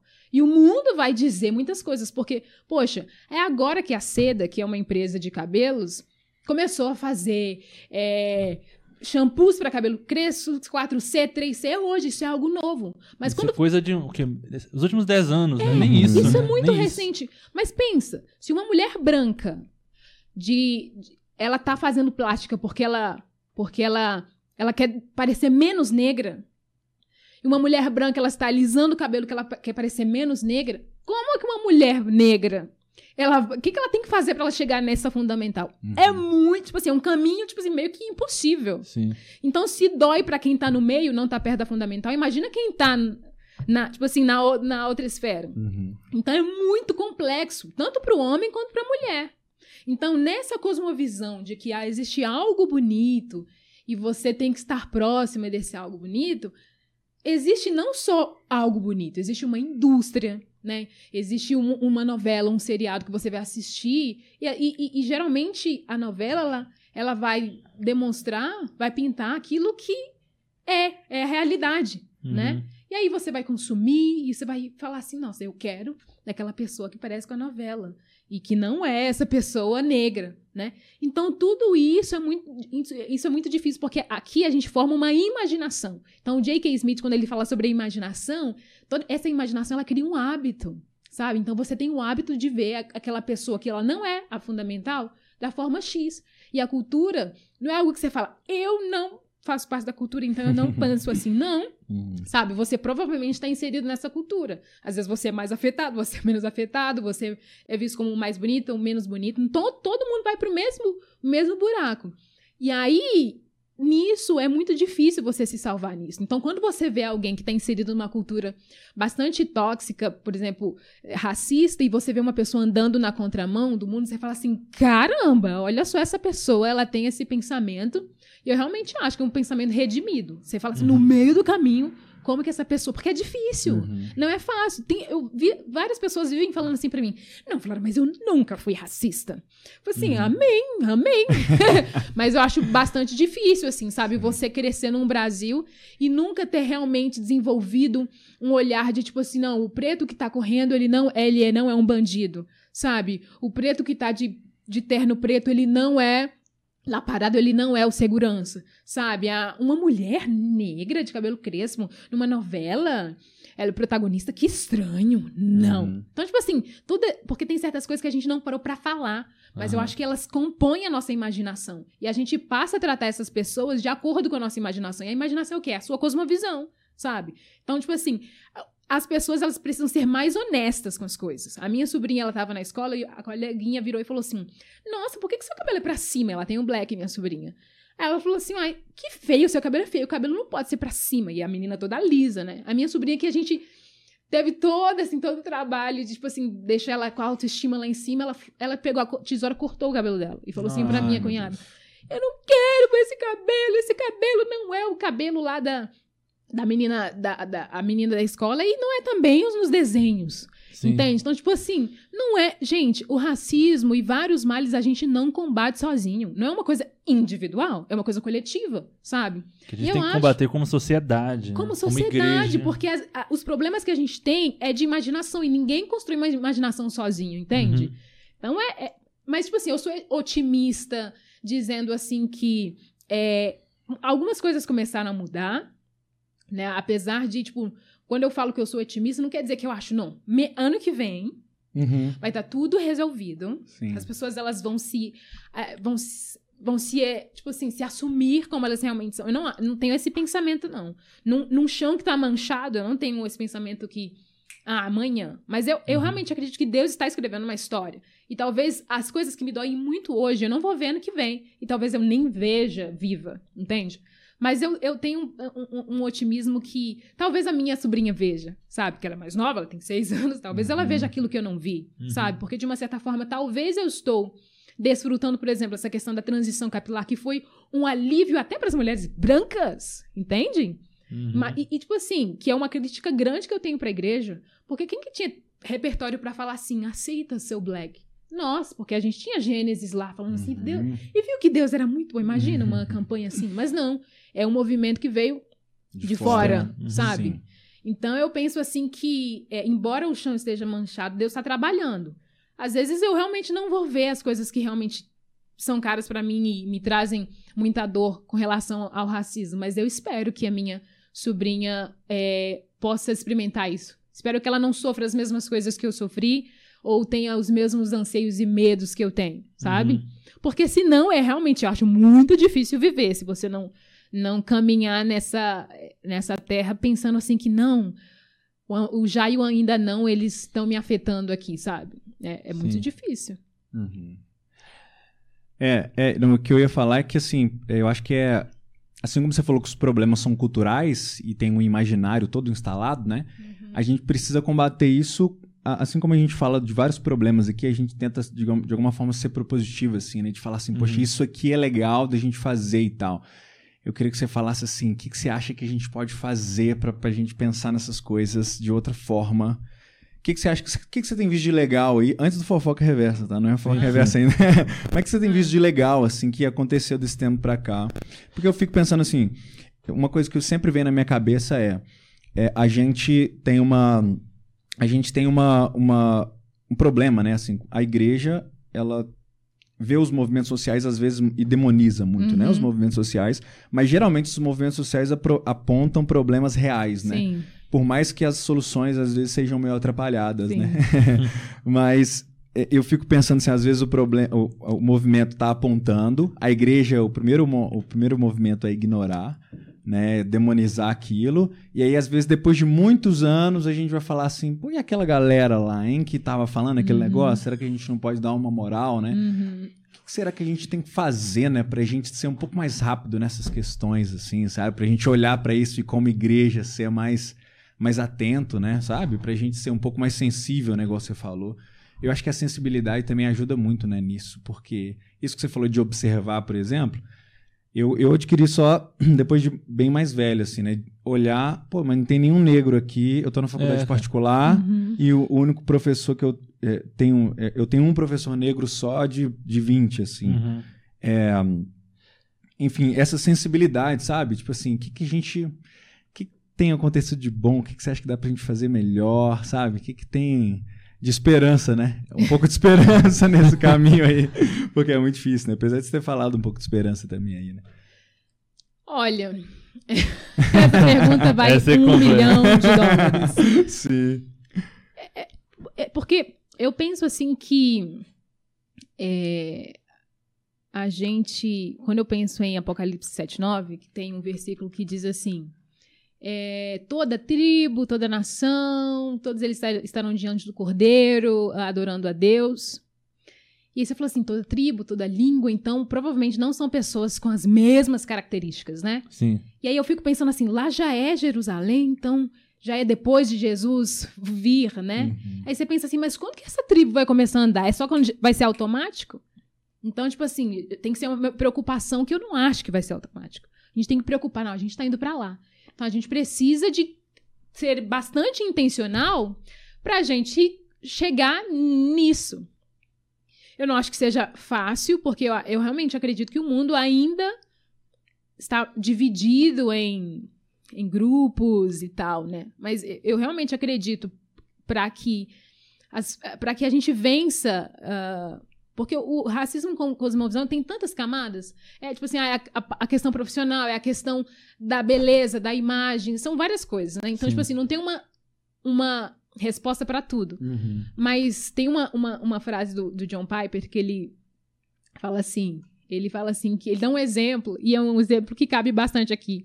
Por exemplo, quando você vê na, na, na Globo, aí eles devem estar tá tentando mudar agora, mas nas novelas é, sei lá, da galera que assistiu novela, sei lá, nos anos 2000, o né? clone. É, né?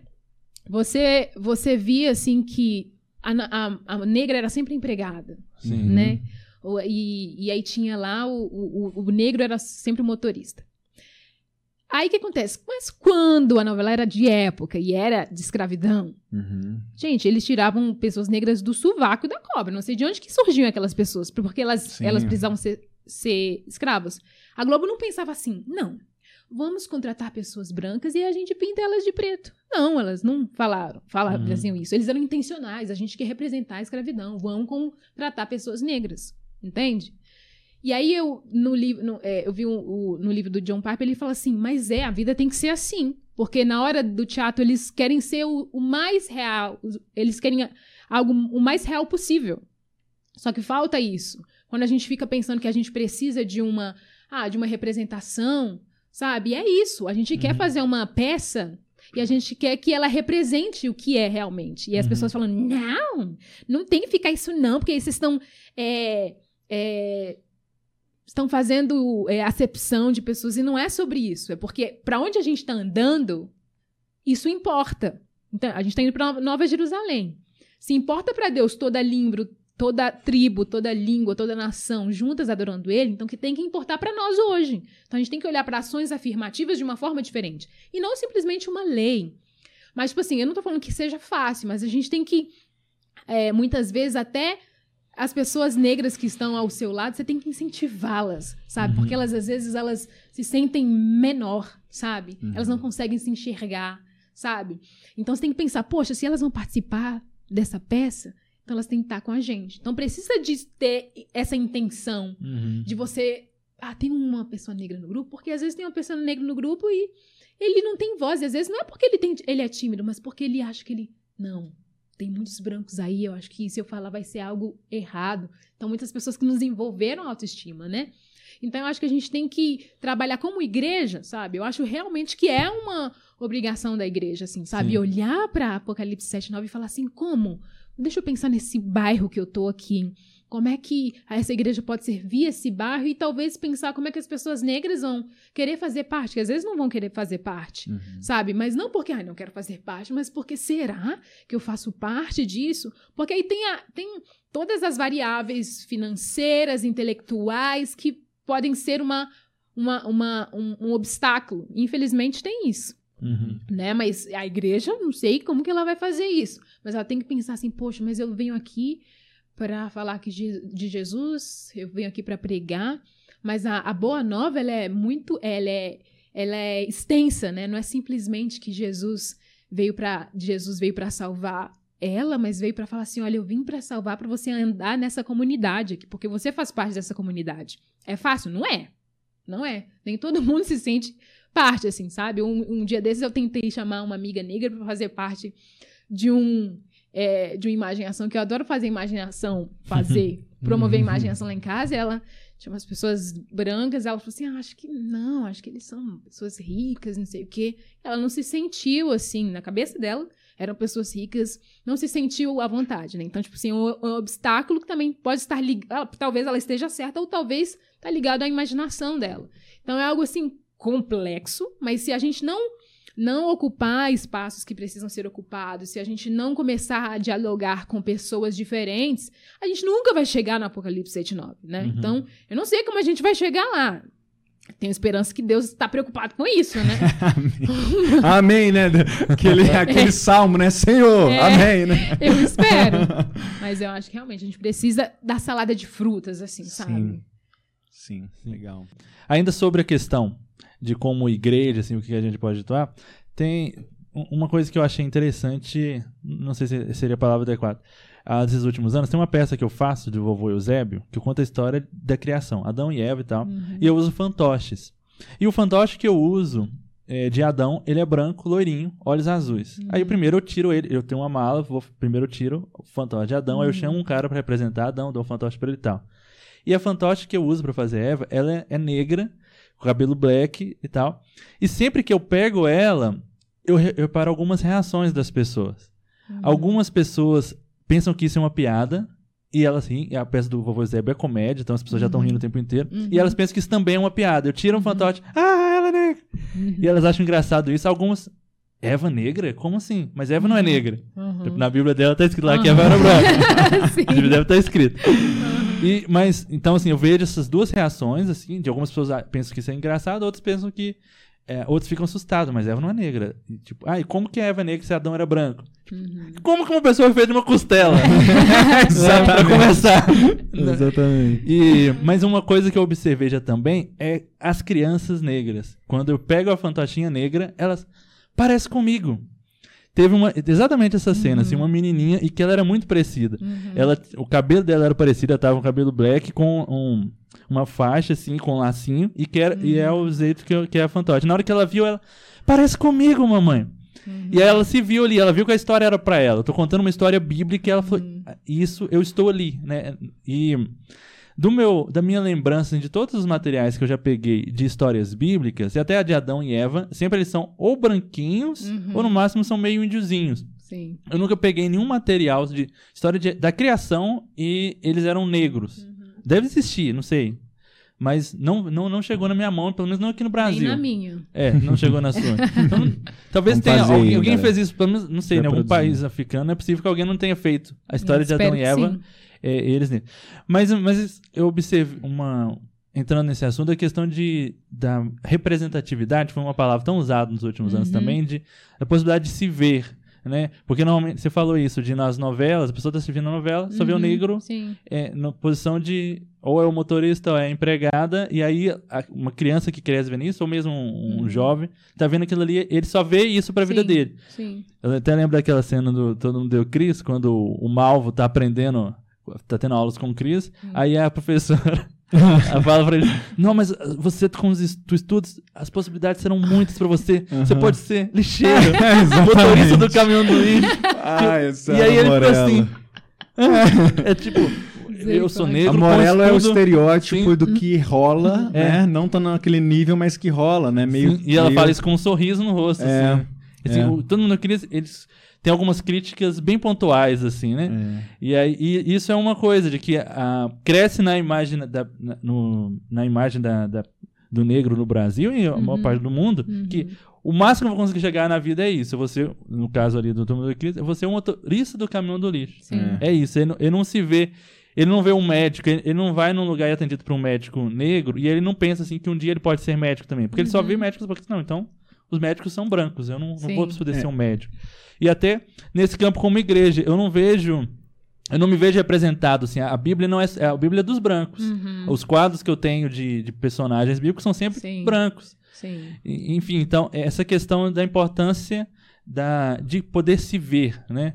Tanto no, na arte, né? Uhum. Se vejo a representação nos filmes, no, é, no cinema. Isso tem crescido um Sim. pouco, né? Eu, antes eu vi, vi alguma coisa de Disney, todo mundo era 100% É. branco, Aham. né? Agora a gente vai ver algum, algum pouco, mas ainda É. é pouco Sim. É. né? E, e também como igreja. O que, que é uma ação. Você tem falado por aí, eu vi que você vai dar uma palestra sobre isso, racismo e igreja. O que, a ação efetiva que a gente pode fazer como igreja do da pessoa negra conseguir se ver que eu faço parte disso aqui, ele se ver representado, né? É, ações pontuais que a gente poderia ter. E eu, é, eu queria falar duas coisas. Porque assim, primeiro, é, eu até que fiz aquela pergunta lá atrás, né, sobre você se ver negra, né? Por causa Uhum. um, um pouco disso, né? Tipo assim, porque às vezes a pessoa ela sofre essas coisas, né? E às vezes ela nem percebe, né? Então eu acho que às vezes ela ouvir ou um papo como esse, por exemplo, né? Ela fala Uhum. assim: "Ah, então é, é meio isso, né? É isso na verdade que aconteceu e tal". E outra coisa que você falou sobre a questão dos sonhos, que eu acho que isso é tipo assim, a primeira vez que eu ouvi algo assim foi naquele livro Igrejas em Lugares Difíceis, que é, eu esqueci o nome dos autores, mas enfim, ele fala sobre é, sobre igrejas em lugares muito pobres e etc. E ele no início do livro ele vai definir pobreza e uma das definições dele é a falta de perspectiva, né? A falta de sonho. Sim. Então, o quanto que esses sonhos, né, eles, eles foram roubados mesmo, né, das pessoas negras, assim. O quanto que isso é, é assim, a pessoa, ah, os negros são preguiçosos. O cara, ele não sabe que ele tem a possibilidade de fazer uma faculdade, por exemplo, né? Isso está muito distante da, da vida dele, né? Isso é muito louco. Mas, Porque, enfim, ele, porque ele não olha pra pares dele e vê assim, olha, É. ah, eu conheço o meu primo que é negro e, e fez uma faculdade. Sim. É, e talvez ele tem você, poucos exemplos. talvez você que tá É. ouvindo, você não entendeu ainda que é por isso que é importante, né? Tipo assim, É. existia um personagem negro. Sabe quando tem o rolê, né? do- Quando surge um personagem negro, né? A pessoa fala assim, ai, nossa, eles estão, é, sei lá, Aham. lacrando, sei lá o quê, Aham. né? A- tudo se mistura, né? É uma Uhum. coisa que a galera meio que, sei lá, não entendeu as razões ainda, né? É, e, e boa parte dos, pelo menos no Brasil, né? Boa parte dos lares ne- negros, né? São é, sem o pai, né? Tem muita criança negra que cresce sem o pai. Então, os lares negros, eles são disfuncionais, muito deles. E isso já é um problema, né? Uhum. Então, eu penso assim, é, com o Agostinhas, quando a gente se juntou para começar a falar sobre racismo, numa perspectiva cristã, a gente recebe até hoje pessoas que falam assim: nossa, vocês são cristãos, estão falando sobre negros? Eu nunca ouvi falarem disso numa igreja, né? E as pessoas acham que nós somos terapeutas. Tem gente que manda vários textos falando assim, contando a história delas, sabe? A gente ama, mas a gente não consegue é, responder todas e, e- e muito menos traçar uma, é, uma medida profilática, sei lá, não conseguimos. Mas é, é rico para nós a gente receber esses depoimentos. Mas, mas o que, que isso nos diz? Que elas não estão sendo ouvidas nas suas comunidades, porque elas falam assim: nossa, eu até saí da igreja porque eu achei que eu não valia nada lá. Né? Então, quando uma igreja ela diz, olha, isso é importante, é um tema caro para nós, Uhum. e vamos falar sobre isso, às vezes aquela pessoa negra que está na sua igreja, às vezes não tem, ou às vezes tem. Uma pessoa negra que. Vou até contar um, um, um- um caso- bem rápido. Eu tenho a missão Avalanche, não sei se vocês já ouviram falar. Uhum. E aí eu tava dando aula sobre racismo com uma cosmovisão em algum desses anos, e aí uma menina branca falou assim: Ah, você tá aí falando sobre racismo. A minha amiga fulana, que também estava na aula, ela não pensa assim. Aí naquele momento eu falei assim: Ó, então vou passar o microfone pra ela, pra ela falar. Aí a menina falou assim: Não, eu penso sim, eu já sofri isso, não sei o que, não sei o que. Foi uau. O que, que aquilo tava querendo dizer? Que existem pessoas negras que elas não estão sendo ouvidas. Não tem uma escuta qualificada. Sim. Né? Às vezes elas podem até ter receio de se abrir e contar o que elas realmente sentem, né? Então, às vezes você resolver é, falar sobre a questão racial, é, sei lá, seja num seminário ou seja simplesmente falando, tipo assim, a igreja dizer que isso é, é um, é um tema caro, às vezes é- é- pode ser uma oportunidade para as pessoas negras que estão lá ou pessoas de fora. Nossa, eles vão falar sobre isso nessa igreja, eu vou lá. Então, realmente, é uma igreja né, que se preocupa comigo. E aí são momentos que às vezes certas pessoas que sofrem, que é algo assim que afeta a, a vivência deles, elas podem se abrir, sabe? Porque um, um problema também que a gente, a gente a- a- vê é que as igrejas falam assim: não, isso aí é tema, tema identitário, é tema desse povo que tá perdido. Não, não tem nada a Uhum. ver. Na igreja não tem racismo, não. E pá, pá, pá, pá. Então, a igreja nem precisa. Tem que ser arrebatada, porque lá não tem problema, né? Uhum. Então pode ser um espaço assim para realmente as pessoas se abrirem, porque às vezes a gente não pergunta para o outro como é que você se sente, né? Como você está. Nós não temos uma escuta qualificada e a gente precisa como igreja desenvolver isso, Uhum. não somente para o racismo, para outras coisas também. Sim, Sim. verdade. E aí, mais Vamos... Ah, tem vários, mas acho Sim, que a gente, a gente vai ter que fazer outra parte aí, É, continuar. parte Se dois. você, se você está assistindo a gente, você quer que a Flora volte, joga aí Isso. nos comentários. Parte Manda 2, lá. por favor. Isso. A gente nem falou tanto do Agostinhos, né? Você faz parte do, do projeto Agostinhos. Só resume pra gente o que é o projeto Agostinhos. É, o Projeto Agostinhos é um projeto no qual mulheres negras elas se juntaram para falar sobre o racismo é, numa perspectiva cristã, né? E são mulheres, né? Não é um grupo perdão, unissex. São mulheres que se juntam e a gente tenta fomentar essa discussão, assim. é, é, porque a gente sabe que é um tema bastante...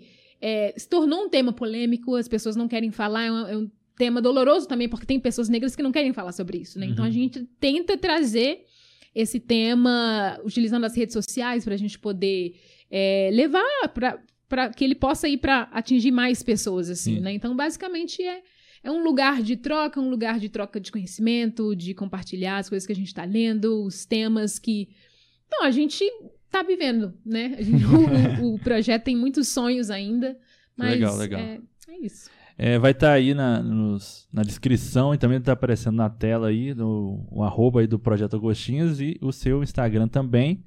É, e vamos pro Fofoca Reverso? Vamos sim. Pra fechar. e a ideia do Fofoca Reverso é a gente falar bem de algumas coisas. E aí eu sei que você já, já tem algumas aí na, em mente.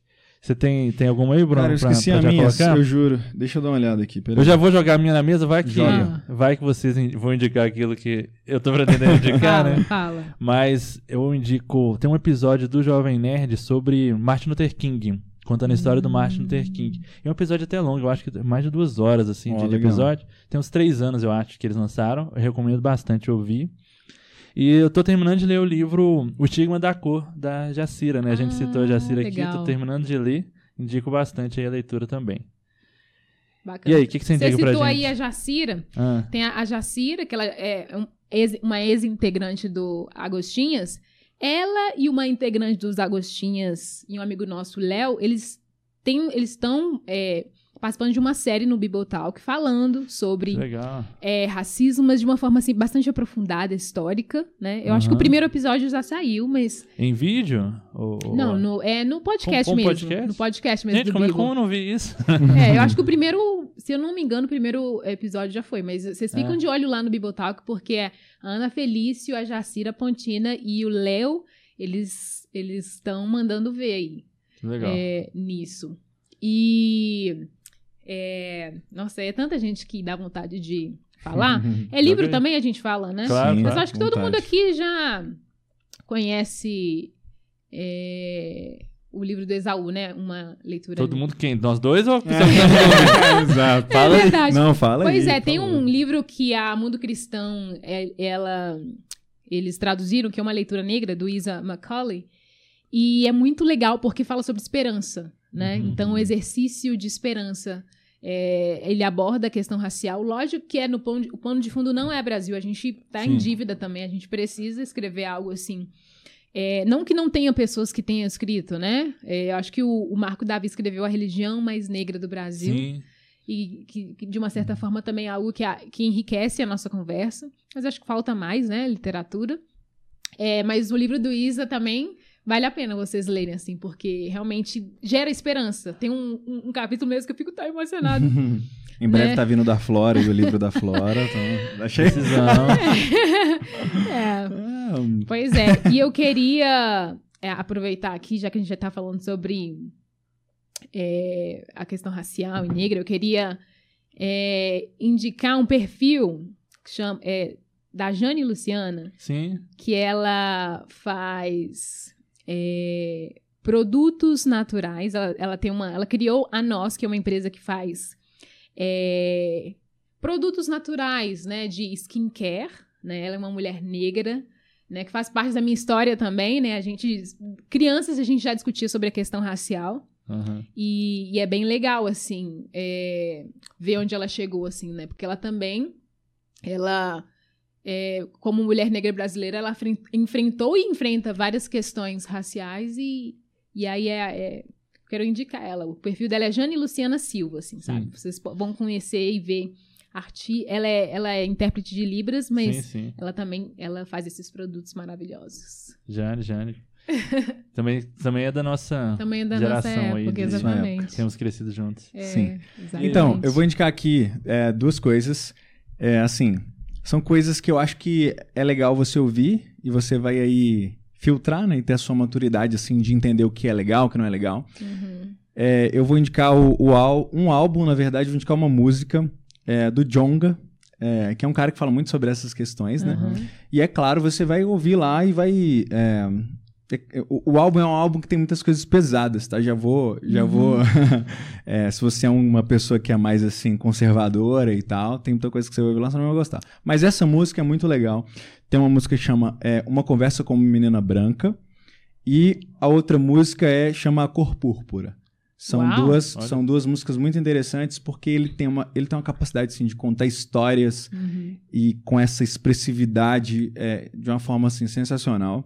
E, e eu acho que ele herdou algo de um outro cara que eu vou falar que eu gosto muito também, que é o Mano Brown. Uhum. E o Mano Brown é outro cara que fala sobre essas questões, é, e aí é claro, né, não de uma perspectiva cristã, mas eu acho que é, esse- essas pessoas, é, principalmente pessoas geralmente do rap, né, desses Uhum. movimentos assim, falam sobre essas questões de uma forma muito sensível, assim, e às vezes jogam na nossa, na nossa cara algumas Uhum. verdades que a gente precisa ouvir, sabe? Sim. Uhum. Então, é, ouçam lá. Ele tem um podcast, inclusive, chamado Mano Sim, a muito Mano, bom. né? E, enfim, ele conversa lá com muitas pessoas importantes e tal, do cenário musical, político e por aí vai. Então, é, eu indico esses, esses dois materiais aí. Se você for um pouco mais tranquilo aí, de boa, e souber filtrar as coisas de uma forma legal, ouça o álbum todo do Jonga aí. É, e é isso. É, porque assim, é também um exercício de entender a, a voz, do que, o que, que as pessoas estão clamando, o que, que a sociedade Sim. está clamando, e qual resposta é. que eu vou dar para isso.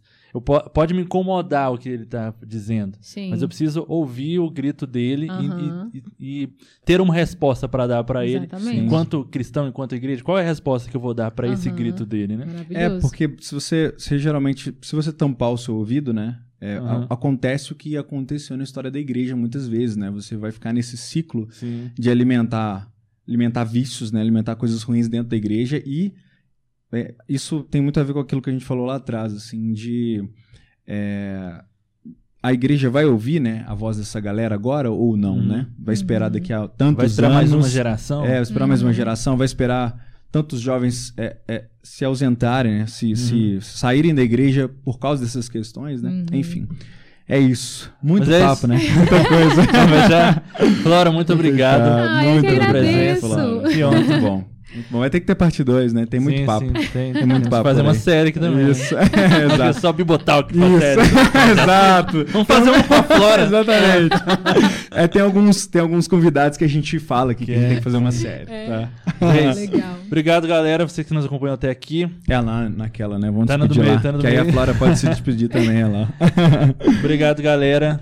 Deixe seus comentários, etc. aí também. ahm, o que, que você pode contribuir também sobre esse tema? Enfim, vamos, vamos estender essa conversa aí para os comentários. Isso. Grande abraço. Fechou? Valeu? Fechou, é nóis. Tchau, tchau. Tchau. Alô!